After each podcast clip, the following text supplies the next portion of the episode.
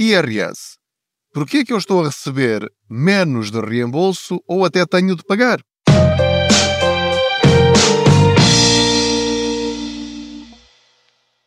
Olá, eu sou o Pedro Anderson, jornalista especializado em finanças pessoais e aproveito as minhas viagens de carro para falar consigo sobre dinheiro. Juntos vamos encontrando aqui formas de gerir melhor as nossas finanças pessoais e de termos mais dinheiro ao fim do mês ou ao fim do ano. Faço de conta que você vai sentado ou sentada aqui ao meu lado e juntos vamos então falando sobre estes temas sem tabus e, enfim, sem medos.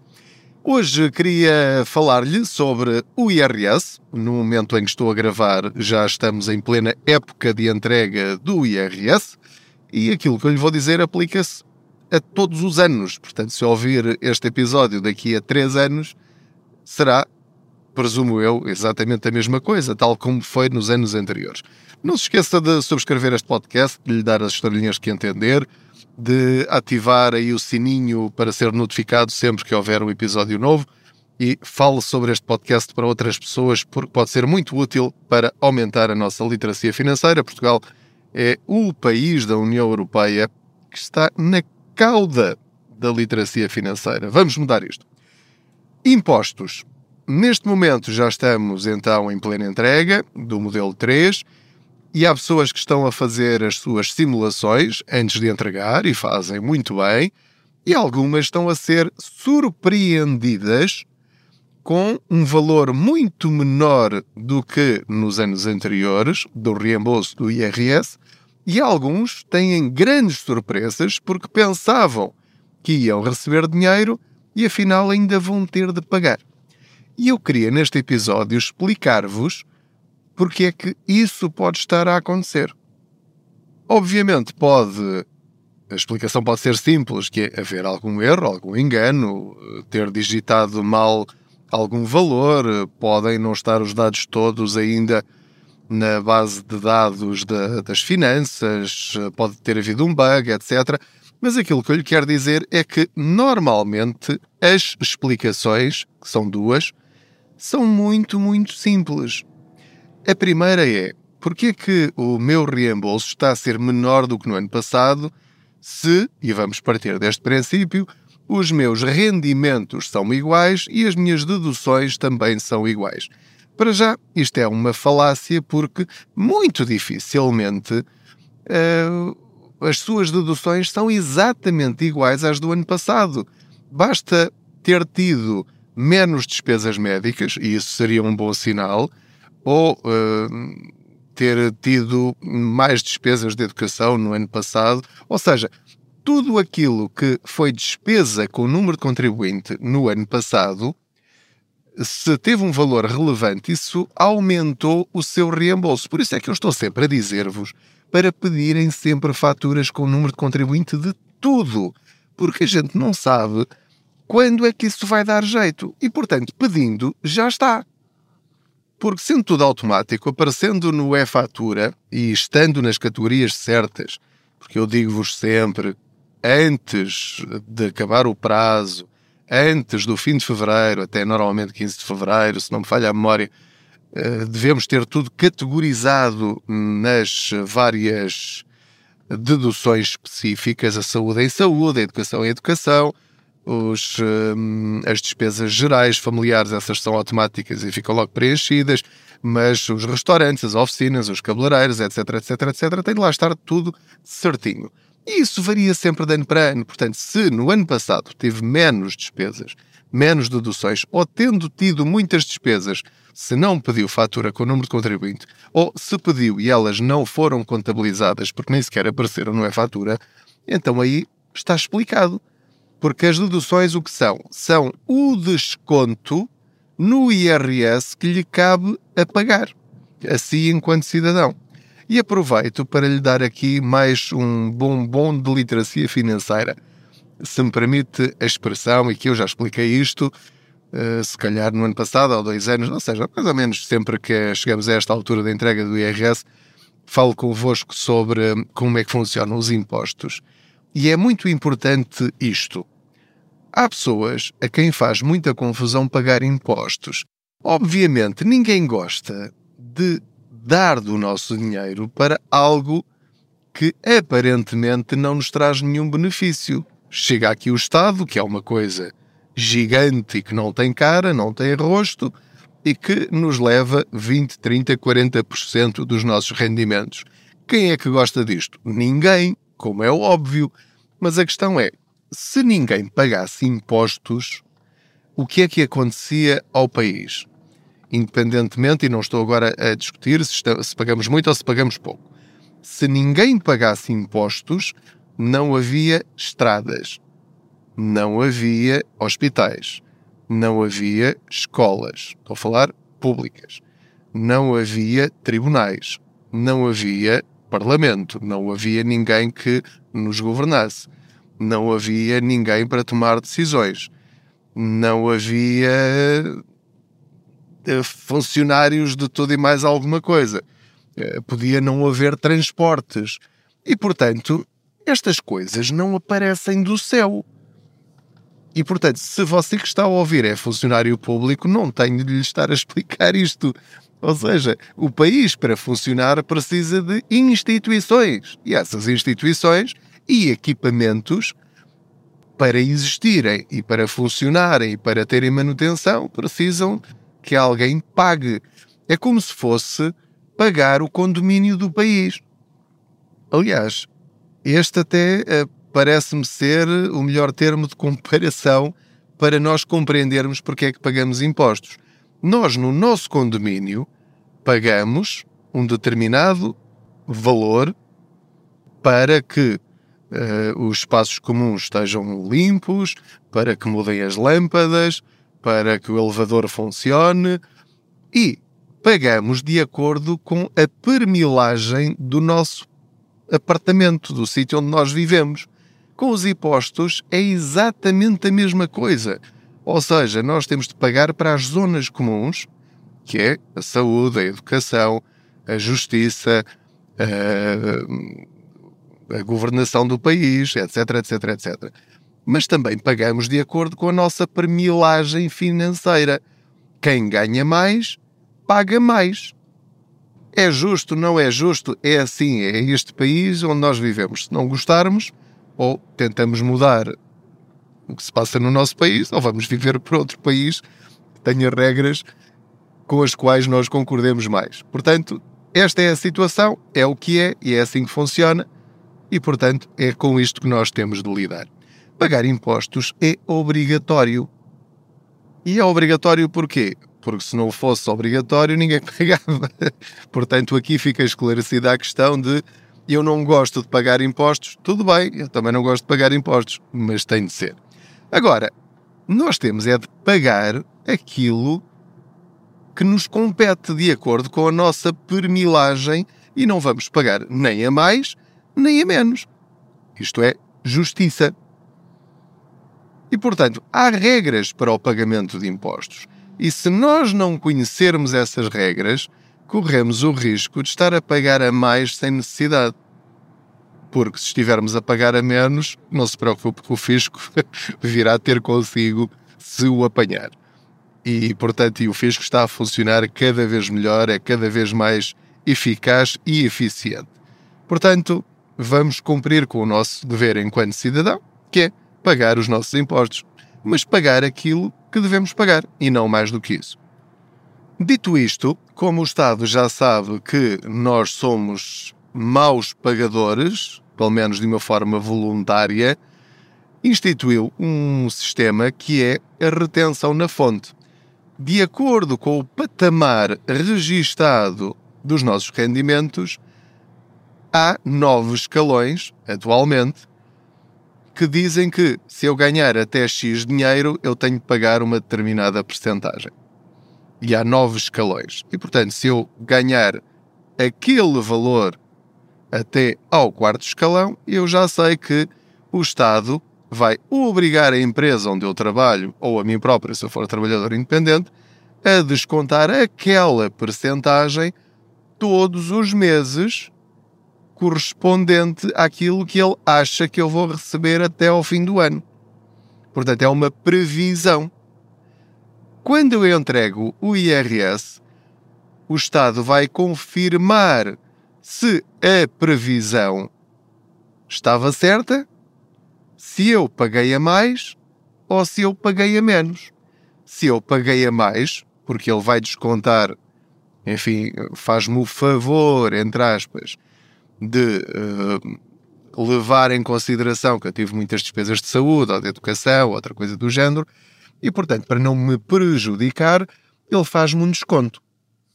Esse desconto são as deduções à coleta. Portanto, este é o valor que eu teria de pagar para o Estado funcionar, a parte que me cabe, o meu valor da permilagem do condomínio, mas mesmo assim ainda me dá aqui um descontozinho. Ok, boa. Portanto, quanto maior for o valor das deduções, menos eu vou pagar. E portanto, se eu paguei a mais depois das deduções, no que eu fiz de retenção na fonte no ano anterior, ele vai devolver-me aquilo que eu paguei a mais durante o ano anterior. É isso o reembolso. Ninguém vai ter lucro com o reembolso, nem é uma prenda por parte do Estado é dinheiro que eu paguei a mais no ano anterior. Acontece que, ao longo dos últimos anos, o Estado tem tentado acertar o máximo possível os escalões do IRS em relação ao reembolso que depois as pessoas recebem. E quando mexe nos escalões, normalmente o que é que acontece? Nós não nos apercebemos disso, mas recebemos mais uns euritos todos os meses, mas como retivemos menos no ano anterior, um bocadinho todos os meses, agora também não vai, depois de feitas as contas, também não nos vai devolver tanto como nos anos anteriores. Porquê? Porque eu também não retive tanto na fonte como nos anos anteriores. É tão simples quanto isto se eu paguei menos durante o ano passado, de janeiro a dezembro, eu agora não tenho tanto dinheiro, não paguei tanto a mais como nos anos anteriores, portanto, é simples, vou receber menos agora porque paguei menos dinheiro a mais. Espero não ter sido confuso nesta explicação. Portanto, quando as pessoas dizem, ah, eu recebi menos reembolso e não percebo porque foi tudo igual. Não, não foi tudo igual os escalões de IRS foram mexidos e provavelmente os seus rendimentos, se calhar, aumentaram e as suas deduções diminuíram. Pode ter sido uma destas, duas destas ou as três destas misturadas. Essa é a justificação para a primeira situação, que é o reembolso ter sido menor. Isto em relação a receber menos de reembolso. Vamos agora à segunda parte da questão. Então, e porquê que eu sempre tive reembolso e agora tenho de pagar? Tem a ver com a questão que referi anteriormente, porque, obviamente, a sua retenção na fonte foi inferior à percentagem do condomínio da premilagem que lhe cabia face aos seus rendimentos que são apurados em abril do ano seguinte, quando entrega o IRS. E gostava de lhe dar um exemplo que eu encontrei no, no Facebook do Contas Poupança, creio eu no grupo uh, Contas Poupança As Suas Dúvidas, em que há uma senhora que, na sua ingenuidade sincera, pôs lá as, os print screens da, da sua simulação e fazia a seguinte pergunta: Então, mas eu tenho três pensões ou três fontes de rendimento, não fiz retenção em duas delas e mesmo assim eu tenho de pagar? Portanto, faça a explicação que eu dei anteriormente, vocês já perceberam que este raciocínio não tem lógica nenhuma e que é fruto da nossa falta de literacia financeira e, diria eu, literacia fiscal. Porque a senhora estava a queixar-se de ter de pagar porque não fez, ou apesar de não ter feito retenção na fonte de duas das pensões ou de duas, de, de, duas das suas fontes de rendimento. Por exemplo, eh, esta situação é muito comum. Eu trabalho para um sítio e faço descontos para a segurança social nesse local. Vamos imaginar, por exemplo, que é o meu trabalho principal. Mas depois trabalho em mais dois sítios e não faço descontos para a Segurança Social de, desses trabalhos. Obviamente, quando eu entregar o IRS e eu declarar, porque passei recibos verdes ou paguei de outra maneira, desses outros dois trabalhos, eu vou subir de escalão de IRS, porque o meu escalão de retenção na fonte é com base em um dos três rendimentos. Só que o meu rendimento é superior, mesmo que seja menos do que o, o trabalho principal, obviamente isso vai fazer com que o seu escalão suba. E você só sabe qual é o seu escalão definitivo depois de entregar a soma de todos os seus rendimentos anuais a partir de abril do ano seguinte.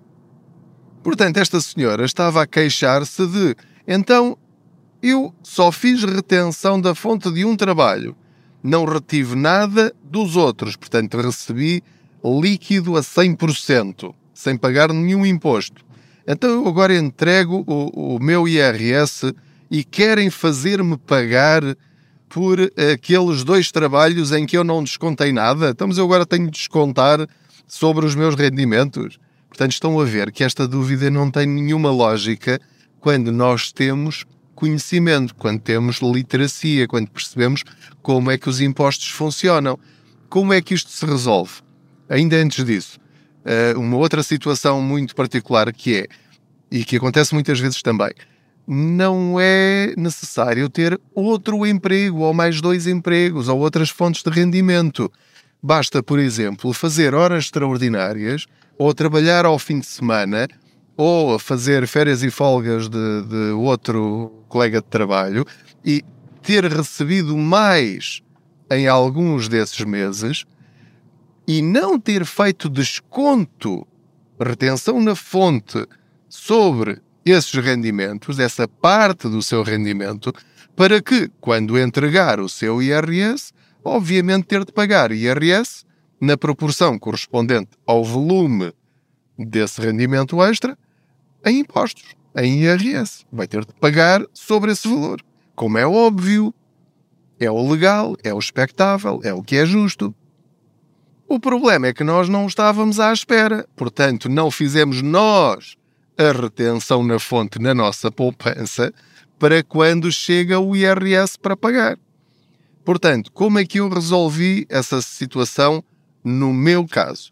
Sempre que eu passo um recibo verde, por muito que me custe uh, receber menos, eu faço imediatamente o máximo de retenção de IRS e fica logo retido na fonte. Eu nem vejo esse dinheiro.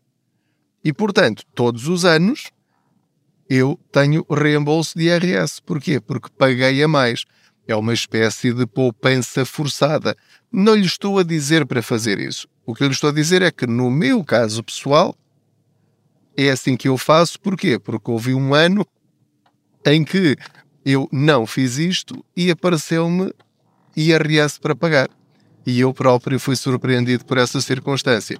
Percebi imediatamente o que é que tinha acontecido e a partir desse dia não há um recibo verde que eu passe que não faça a retenção na fonte do IRS no máximo possível, ou seja, sobre 100%. No caso de ser na minha empresa, eu vou ter de pedir aos recursos humanos que façam uma retenção maior para que depois eu não tenha essa surpresa. Mas vai ser frustrante. Porquê? Porque você vai trabalhar mais, vai sair-lhe do pelo e depois no seu salário não vai ver assim uma grande diferença. Eh, vai ser melhor, obviamente, vai receber algum valor, mas não é aquilo que o vai deixar muito contente com o esforço que fez. Mas por outro lado, depois quando receber o reembolso do IRS, vai receber reembolso, eventualmente, eh, ou pelo menos não vai ter aquela frustração terrível de, de ter de pagar em vez de receber no IRS. E aí vai dizer: Ah, o Estado é um gatuno e rouba quem trabalha.